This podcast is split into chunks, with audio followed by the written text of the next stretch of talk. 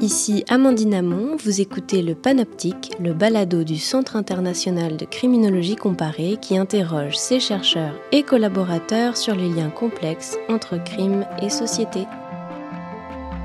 Un État démocratique fonctionne en partie parce que ses citoyens, ses particuliers, ses entreprises le financent en payant des impôts. Mais que se passe-t-il si les plus riches envoient leur capital sur des îles paradisiaques plutôt que de le remettre au trésor public? C'est une pratique courante qu'ont révélé les Swiss Leaks, les Panama Papers et plus récemment les Pandora Papers. Avec quelles conséquences et comment les lanceurs d'alerte sont-ils protégés? On en parle aujourd'hui avec Anthony Amicel, maître de conférence à Sciences Po Bordeaux et collaborateur du CICC. Anthony Amicel, bonjour. Bonjour. Et Massara Paquet-Clouston, professeur à l'école de criminologie de l'Université de Montréal et chercheur au CICC. Massara Paquet-Clouston, bonjour. Bonjour. Donc on a entendu parler des Pandora Papers, des Panama Papers, des Swiss Leaks. Alors on connaît les noms de ces scandales parce que euh, ils sont largement médiatisés hein, dans plusieurs médias, plusieurs pays du monde. Mais euh, à quoi est-ce qu'ils correspondent euh, clairement et précisément? Et je vais commencer par demander à Anthony parce que Anthony, vous avez travaillé sur les, les différentes fuites qui ont été médiatisées ces dernières années. Oui, alors effectivement, les, scandales, comme vous les évoquez, euh, ont pour point commun de renvoyer à des activités fiscales, donc des révélations euh, sur un ensemble d'activités considérées comme troubles ou en tout cas critiquées en l'état, euh, de banques, de cabinets d'avocats, de sociétés offshore, de cabinets spécialisés, euh, afin d'aider euh, un certain nombre de personnalités, en général plutôt des élites du monde politique, économique ou artistique, ou alors des activités ou des organisations vraiment criminelles, qui tentent de se soustraire à l'impôt ou en tout cas de dissimuler d'une façon ou d'une autre leurs activités économiques. Donc ça renvoie principalement à ça. Et ces révélations ont également pour point commun à chaque fois d'avoir été faites par le consortium international des journalistes d'investigation. Donc ce sont des journalistes qui sortent ces histoires Absolument. Avec euh, le fait qu'à chaque fois, c'est, vous l'avez dit, euh, fondé sur des leaks, donc des fuites euh, de données qui sont collectées, envoyées à ce consortium de journalistes, qui d'ailleurs incite les citoyens ou des organisations à leur faire part de, ce type de fuites pour ensuite les analyser et effectivement, à partir de cela, pouvoir effectuer des révélations sur des scandales fiscaux. Euh, ce qui est peut-être intéressant sur, sur ce point précis, euh, euh, c'est que ça permet aussi, ça nous dit aussi quelque chose de l'état de notre société. On parle beaucoup d'une société de transparence, une société d'exposition à l'ère numérique, et notamment du fait que voilà, l'activité de chaque citoyen bah, va laisser des traces, des traces numériques. À chaque fois qu'on fait quelque chose en ligne, ça laisse des traces, et c'est l'idée que ça nous expose entre guillemets au pouvoir soit des gouvernements ou soit des grandes multinationales à des fins de surveillance, à des fins de mobilisation de nos données pour des activités économiques. Alors on dit qu'ils sont exposés, mais qu'est-ce qui se passe après les dénonciations? Donc ils sont euh, dénoncés sur la place publique par les médias, par les journalistes. Mais qu'est-ce qui se passe après? Est-ce qu'ils sont poursuivis? Euh, Est-ce qu'ils ont des suites, des sanctions? Donc principalement, euh, les activités ou les réponses qui sont apportées se limitent à des listes et à des régularisations fiscales. C'est-à-dire qu'il y, a des incitations pour les personnes ciblées et dont le nom est révélé dans la presse de se rapprocher de l'administration fiscale pour régulariser leur situation. Et dans certains cas de figure, il y a effectivement des poursuites qui sont enclenchées, mais généralement, j'imagine qu'on va y revenir, ces poursuites sont engagées contre les lanceurs d'alerte qui sont à l'origine euh, de ces révélations médiatiques. Verdict aujourd'hui pour les trois lanceurs d'alerte de l'affaire LuxLeaks. Ils ont fait fuiter des documents sur ces ententes entre le Luxembourg et les multinationales pour leur faire payer moins d'impôts. Le parquet réclame 18 mois de prison contre Antoine Deltour et Raphaël Allais, deux anciens employés d'un cabinet d'audit, et une amende contre le journaliste Édouard Perrin. La justice du Grand-Duché doit se prononcer à 15 heures. Mais justement, euh, ces lanceurs d'alerte, les journalistes, mais aussi ceux qui leur envoient les, informations et qui les aident à, avoir euh, accès aux données, qu'est-ce qu'ils deviennent? Est-ce qu'on les poursuit? Est-ce qu'il y a des, méthodes pour protéger ces lanceurs d'alerte-là? Euh, très souvent, une des réactions qui est mobilisée en termes de justification par les personnes ciblées, notamment les, cabinets d'avocats qui créent des sociétés offshore ou les banques, c'est de retourner l'accusation contre l'accusateur et de dire que typiquement le vrai problème et le vrai enjeu criminel dans ces affaires-là, c'est le fait que la protection des données personnelles, la vie privée de clients bancaires notamment, ou de sociétés euh, de paradis fiscaux, ait été, euh, euh, ait été impactée. Et donc, ils, très souvent, au-delà de ce discours médiatique, ils mettent en place des poursuites sur la scène judiciaire euh, en poursuivant effectivement les lanceurs d'alerte pour atteinte à la vie privée, atteinte aux données personnelles. Et effectivement, dans certains cas de figure, on peut penser au LuxLeaks, euh, des lanceurs d'alerte ont pu être condamnés avec parfois des prises de position euh, relativement paradoxales des juges, indiquant l'intérêt général de leur signalement pour la population et pour les différentes sociétés, mais en même temps considérant qu'étant donné la protection actuelle des lanceurs d'alerte, ça n'enlevait pas pour eux la possibilité d'être poursuivis pénalement dans le cadre de ces activités. Depuis ces révélations, il y a effectivement une évolution de différentes législations en Europe et en Amérique du Nord pour essayer de mieux protéger ces lanceurs d'alerte. Donc un ensemble de dispositifs juridiques sont en train d'être mis en place, mais dans le même temps se met aussi ou s'est mis aussi en place, notamment en Europe, ce, que l'on appelle le secret des affaires. Donc il y a une forme de, euh, de danse mutuelle et de, de, de dynamique euh, contradictoire entre à la fois la volonté d'inciter euh, les lanceurs d'alerte à à révéler euh, un ensemble d'activités considérées comme illégales, mais en même temps de renforcer le secret de certaines activités économiques et financières.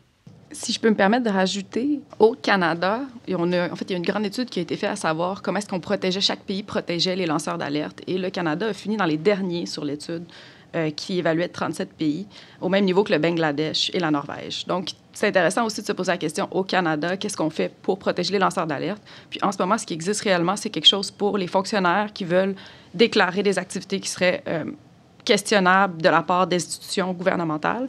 Mais pour le faire, il y a un processus très clair. Il faut en premier alerter la police.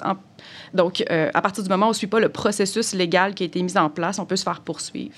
Donc, il y a quand même place à améliorer, amélioration ici même au pays euh, pour protéger les individus qui voudraient finalement déclarer euh, des problématiques qui se passent, soit des entreprises, soit dans des entreprises, soit des institutions gouvernementales aussi. C'est intéressant euh, de faire cette remarque et euh, ma question ce serait pourquoi, euh, comment ça se fait que c'est pire au Canada ou comment ça se fait que le Canada est moins bien placé sur ces listes? Est-ce qu'il y a une explication politique? Est-ce qu'il y a, est-ce qu'on a des pistes d'explication? Dans le fond, cette étude-là, elle s'intéressait à savoir quelle loi avait été mise en place pour protéger les lanceurs d'alerte. En ce moment, il y a, comme je disais, il y a une loi pour protéger les lanceurs d'alerte au niveau des institutions publiques. Il n'y en a pas pour protéger les lanceurs d'alerte en général.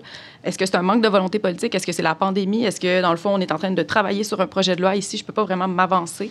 Euh, je pense qu'on peut juste dire qu'il est temps de se poser la question. Je sais qu'il y a du, de la recherche qui est financée sur le sujet. Donc, je sais que le gouvernement s'intéresse à revoir ces lois. Mais euh, encore aujourd'hui, ce n'est pas fait. Donc, peut-être d'autres chats à fouetter, mais il faudrait remettre ça en avant-plan de ce point de vue-là aussi, euh, je me permets d'ajouter qu'on touche à, en tout cas, on renverse le débat habituel.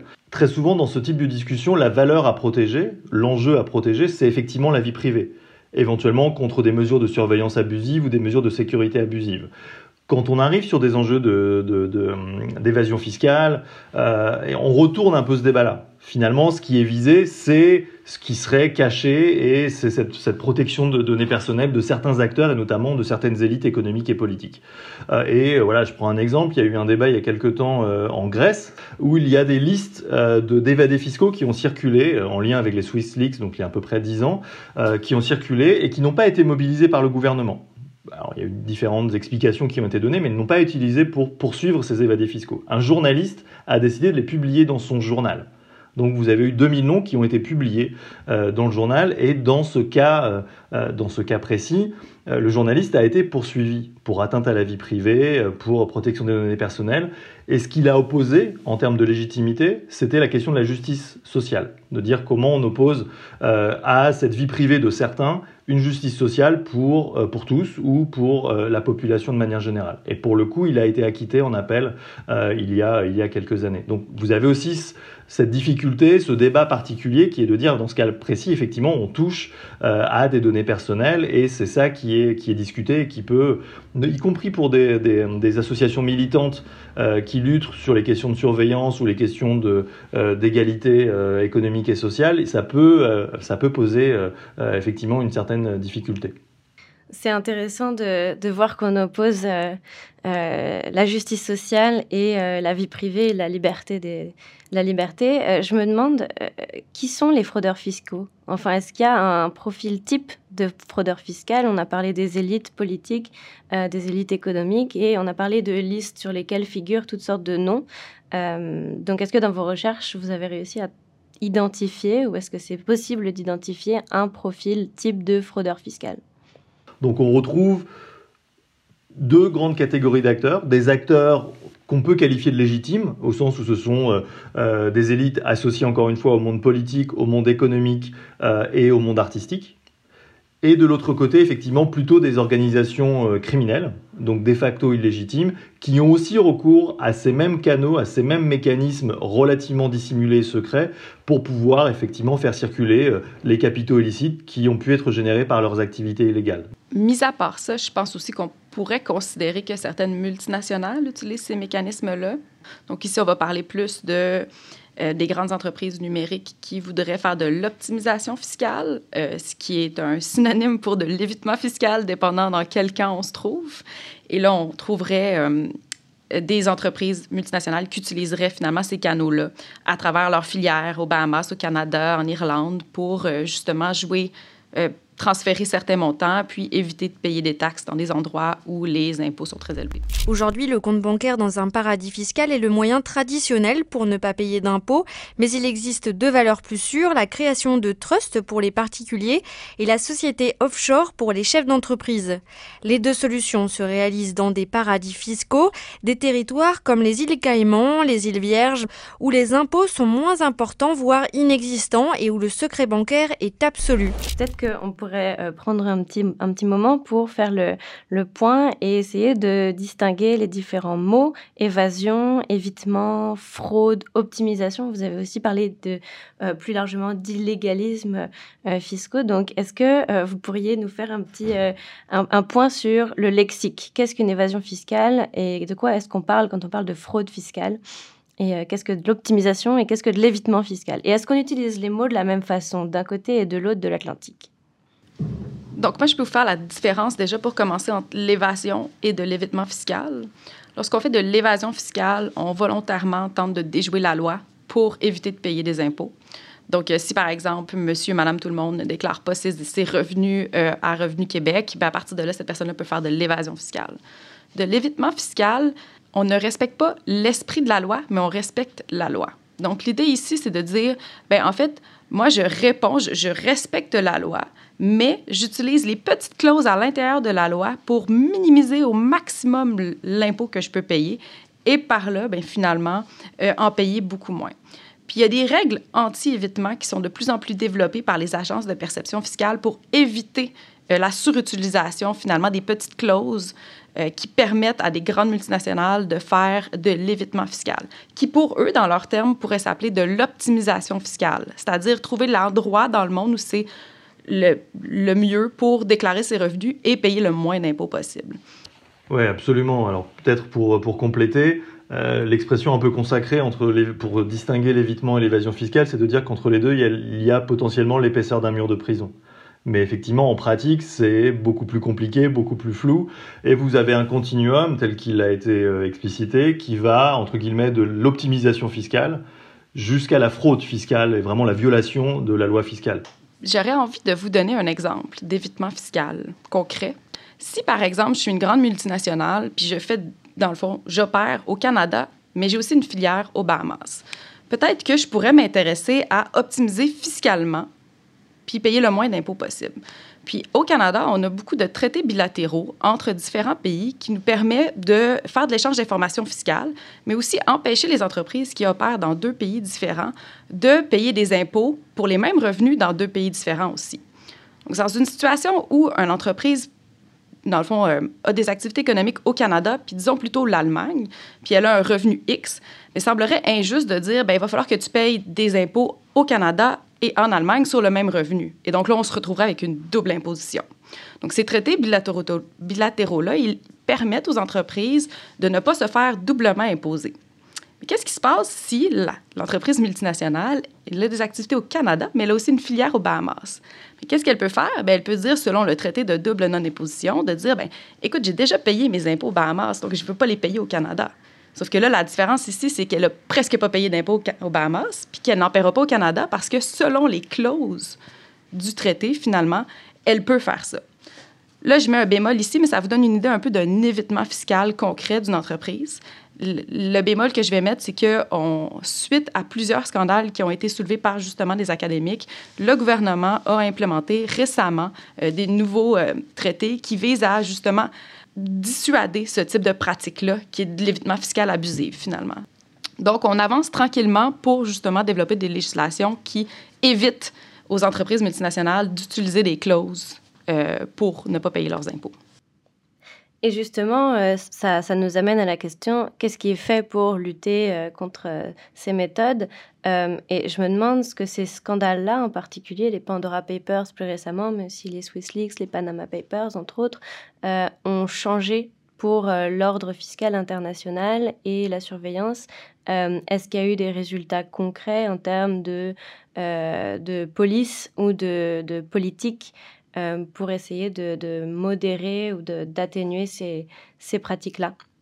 Le premier cas de figure à l'échelle internationale, c'est effectivement ce qui est mis en place par euh, l'OCDE, euh, donc l'Organisation de coopération et de développement économique, euh, très souvent avec le G20, où depuis 2015, donc ça date voilà d'il y a désormais quelques années, un certain nombre de, régulations ont pu être développées et diffusées à certains États, et notamment au Canada. Euh, c'est là où on retombe sur ces questions des prix de transfert. Donc le fait qu'effectivement, si vous êtes la maison mère et que vous allez payer, vous êtes dans un État où le, taux d'imposition est élevé, bah peut-être que vous voulez que les profits soient plutôt déclarés dans la filiale qui est dans un État où le taux d'imposition est moins élevé. Donc c'est essayer de réguler ça, euh, essayer de réguler ce que l'on appelle les rulings, donc le fait que certaines multinationales euh, vont passer des conventions fiscales avec des États de manière secrète pour payer mon impôt en disant si je viens installer mon siège social chez vous, je veux que mon taux d'imposition soit encore plus bas que ce qu'il est pour le reste de la population ou le reste des sociétés. Et dans ce cas précis, au moins ce qu'a demandé l'OCDE et le G20, c'est que ça soit transparent, public. Donc un certain nombre de mesures ont pu être mises en place, notamment via l'OCDE. Plus indirectement, mais ça touche davantage à des enjeux pénaux, vous avez aussi tout ce qui renvoie euh, euh, à l'échelle internationale et nationale euh, à la lutte contre le blanchiment d'argent. Donc typiquement, ce qui a été mis en place, c'est le fait de mettre, euh, euh, de mettre en œuvre des formes de coopération, de surveillance entre notamment les acteurs bancaires euh, et les services de police, de renseignement dans les différents États. C'est mis en œuvre dans maintenant pratiquement 200 pays et territoires.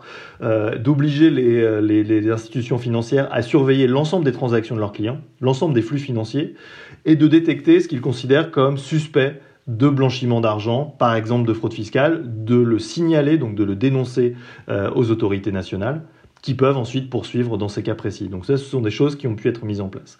À l'échelle plus nationale, et peut-être on, va le détailler davantage, les citoyens, euh, euh, moi comme vous, nous sommes incités dans nos différents États, effectivement, à signaler à l'administration fiscale des cas de fraudeurs fiscaux. Et dans certains cas de figure, vous pouvez être rémunéré pour ça. Ça, c'est un premier point. L'autre point beaucoup plus récent qui est mis en œuvre par les administrations fiscales, c'est l'usage ou l'essor de l'intelligence artificielle. Donc de mettre en place des programmes de surveillance d'exploitation de données en ligne pour essayer d'identifier des fraudeurs fiscaux. Donc typiquement euh, collecter des informations sur les réseaux sociaux euh, ou alors sur des sites de euh, d'échange entre entre personnes, typiquement Airbnb, pour essayer de détecter des activités qui ne sont pas déclarées à l'imposition ou essayer de détecter des fausses domiciliations. Le fait de dire que vous êtes domicilié à l'étranger pour ne pas payer d'impôts alors que vous en fait vous ne l'êtes pas. Donc c'est aussi d'accéder à ces informations là en ligne pour essayer de détecter ça. Encore plus récemment, ce que font certaines administrations fiscales, et c'est le cas en France, c'est aussi d'essayer de mobiliser avec des algorithmes, donc de manière automatisée, euh, des informations liées par exemple à de, la cartographie numérique. Donc typiquement, c'est l'accord un projet pilote entre l'administration fiscale française et Google pour mobiliser les, les, images du moteur de recherche afin de détecter en temps réel, automatiquement avec des algorithmes, des bâtis non déclarés. Par exemple, vous avez construit une piscine à l'arrière de votre maison, vous ne l'avez pas déclaré, ben on va le voir sur Google Street View. Euh, ou alors vous avez fait un terrain de tennis, mais on va le voir. Donc ce type euh, de surveillance se met aussi en œuvre, euh, non pas uniquement sur les enjeux de terrorisme ou de grande criminalité, mais aussi sur les questions voilà, de délinquance économique et financière, et notamment de criminalité en col blanc et de questions fiscales. Si je peux rajouter à ça, je vous dirais, Anthony est pas mal complet et aussi passionné sur le sujet. au niveau provincial, j'aimerais peut-être mentionner que Revenu Québec et le gouvernement du Québec est vraiment très impliqué aussi pour combattre l'évasion et l'évitement fiscal. Puis ils ont euh, publié en 2017 un plan d'action pour assurer l'équité fiscale. Puis suite à ça, en fait, ils ont augmenté le nombre de personnes qui allaient travailler sur la lutte contre la planification fiscale. Donc, ils ont augmenté de, de 75 à 150 personnes. Puis, euh, selon leur rapport, c'est très, très euh, très, très bon au niveau du budget du gouvernement du Québec parce que ça permet plus d'investigation et donc de ramener plus d'argent euh, au Québec. une, autre initiative qui est quand même assez importante, c'est euh, le registre des bénéficiaires ultimes qui est instauré euh, au Québec, en fait, puis aussi dans plusieurs pays en Europe. On tente de donner plus de visibilité ou du moins plus de transparence à qui revient les profits d'entreprise. Une chose que je voudrais peut-être mentionner aussi, qui ramène à ta question, Amandine, c'est Qu'est-ce que, ça va avoir apporté, ces leaks-là, le LuxLeaks, le Panama Leaks, le Paradise Paper Leaks? Je pense que ça va avoir donné des arguments pour justement instaurer ces nouvelles législations-là. Ça, va avoir permis à des experts puis à des politiciens de discuter d'un vrai problème social avec une preuve à l'appui. C'est pas en vain que c'est là, puis c'est, énormément utile au discours social, puis ça permet, je pense, à plusieurs grandes institutions de tranquillement développer des, euh, approches, des, des cadres législatifs pour mieux réglementer ces problématiques-là.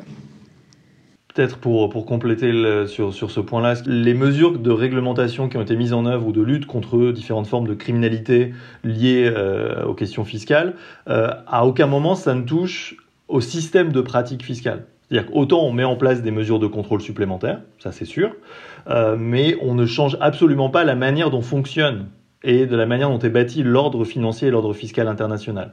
Et la petite difficulté qui pourrait nous rendre aussi euh, un peu plus, un peu moins optimiste, euh, c'est qu'on voit aussi une forme d'essoufflement des différents, euh, des différents scandales. donc typiquement, on a, on a travaillé sur 10 années de scandales avec comme point d'orgue les Panama Papers en 2007. on a travaillé sur différents pays, mais typiquement sur la France, les 15 jours après le scandale, pour vous donner un ordre d'idée, donc on a eu quelque chose comme dans la presse française, nationale et régionale, quelque chose comme 8 à 10 000 articles de presse. Euh, quand on arrive aux Pandora Papers cinq ans après, présentés comme les Panama Papers sous stéroïdes, il y avait plus, il y avait de 15 millions de fichiers, 2,6 Tera de données, c'était vraiment énorme. C'était pas une, une, société de, une société offshore, c'était 14 sociétés offshore. Euh, on arrive difficilement à 100 ou 200 articles sur la même période. Donc on voit aussi une forme d'essoufflement, mais aussi parce que plus on avance dans ces scandales, et plus la difficulté de distinguer, de discriminer ce qui renvoie à du légal ou de l'illégal devient difficile. Les Pandora Papers, c'est près de 12 millions de documents issus de 14 cabinets de services financiers. Les données portent sur 29 000 sociétés situées dans des paradis fiscaux. Alors pour euh, rendre les choses encore plus compliquées, euh, avec l'émergence de, Il y a des alternatives qui émergent, comme par exemple les crypto-monnaies et autres technologies numériques. Euh, et, je me demande justement, est-ce que euh, ça change quelque chose? Est-ce que ça rend les choses encore plus floues par rapport à euh, ce que vous venez de dire? Et est-ce que c'est des pratiques qu'on voit émerger, notamment par exemple en ce moment avec certains oligarques russes qui, envoient leurs leurs capitaux dans d'autres pays ou qui les, qui les cachent sous forme de crypto-monnaie Donc qu'est-ce que ça va devenir ça avec l'émergence de ces nouvelles technologies? Je pense que Massara travaille pas mal là-dessus. C'est bien parce que la question, elle n'est pas simple. J'aimerais ça dire oui, ça va être euh, difficile, mais c'est, mais c'est très, très compliqué.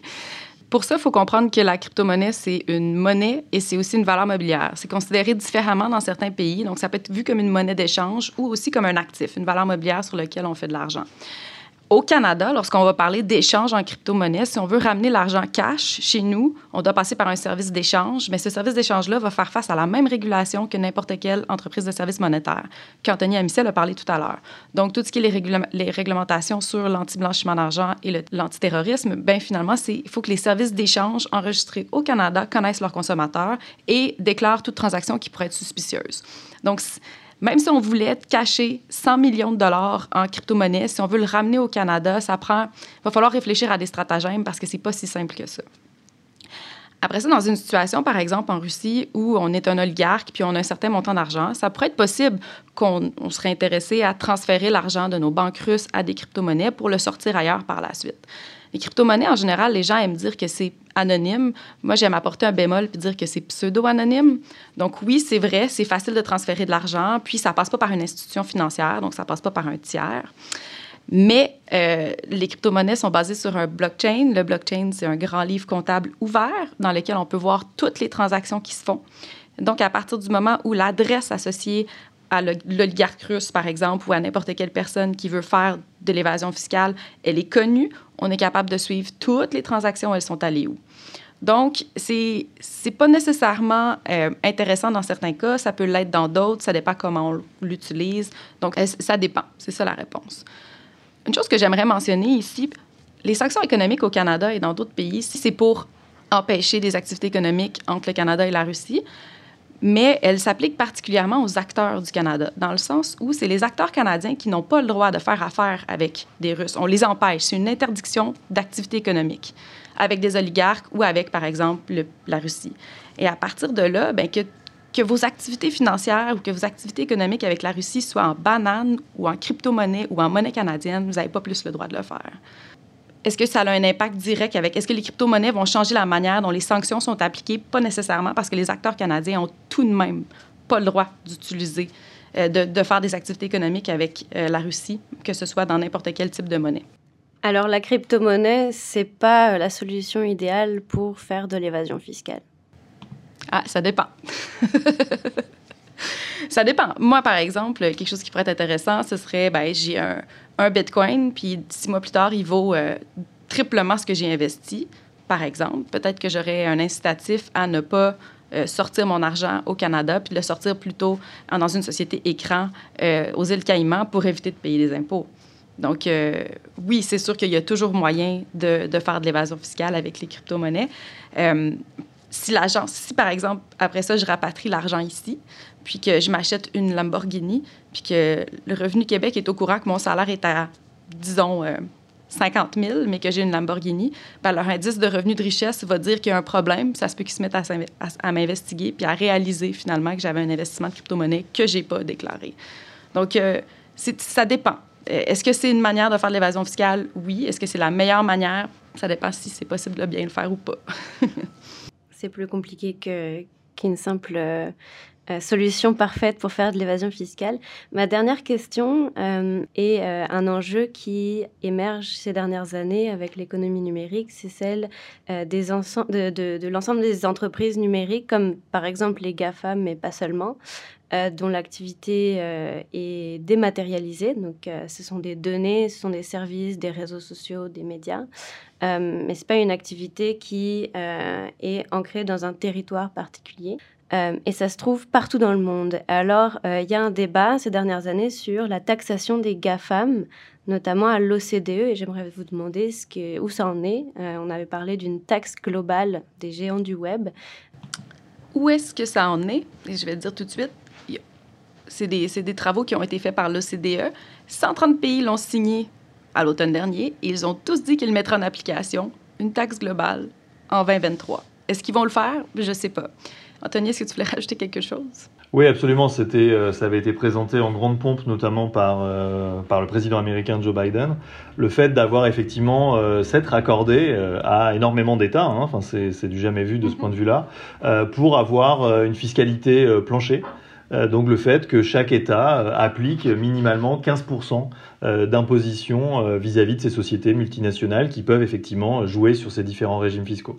Donc il y a eu un accord relativement consensuel qui inclut beaucoup d'États et de places financières très importantes à l'échelle internationale. La question qui se pose évidemment maintenant, c'est à la fois sa mise en œuvre par ces différents États et territoires et les capacités de contournement ou non euh, de ce nouveau régime fiscal mondial par euh, les premières intéressées, donc les sociétés multinationales ou un ensemble d'acteurs économiques, voire politiques, euh, dans quelle mesure ils ont encore la capacité de jouer avec les règles fiscales malgré ce plancher annoncé. Donc de voir si c'est mis en œuvre par les gouvernements et ensuite dans quelle mesure effectivement il peut y avoir des failles dans ce nouveau filet fiscal minimal.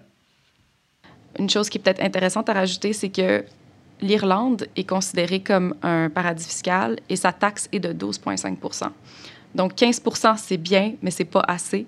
Au Canada, je pense que c'est 21, donc on est quand même beaucoup plus élevé.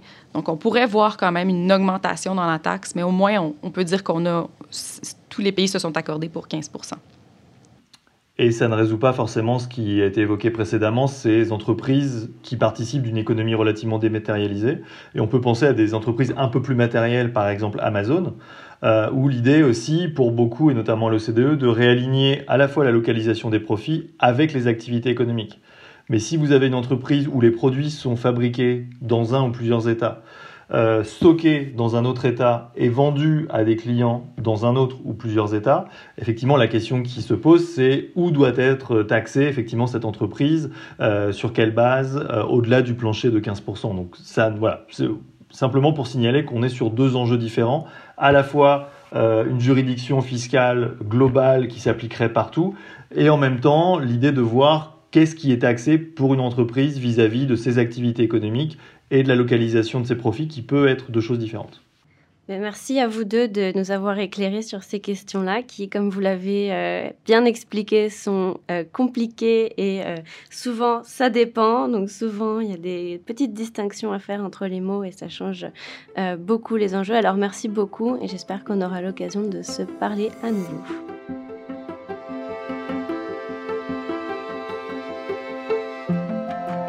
Restez à l'écoute du Panoptique, le balado dans lequel les faits divers deviennent des enjeux de société.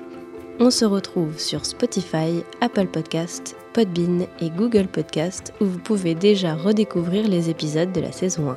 À bientôt sur le Panoptique.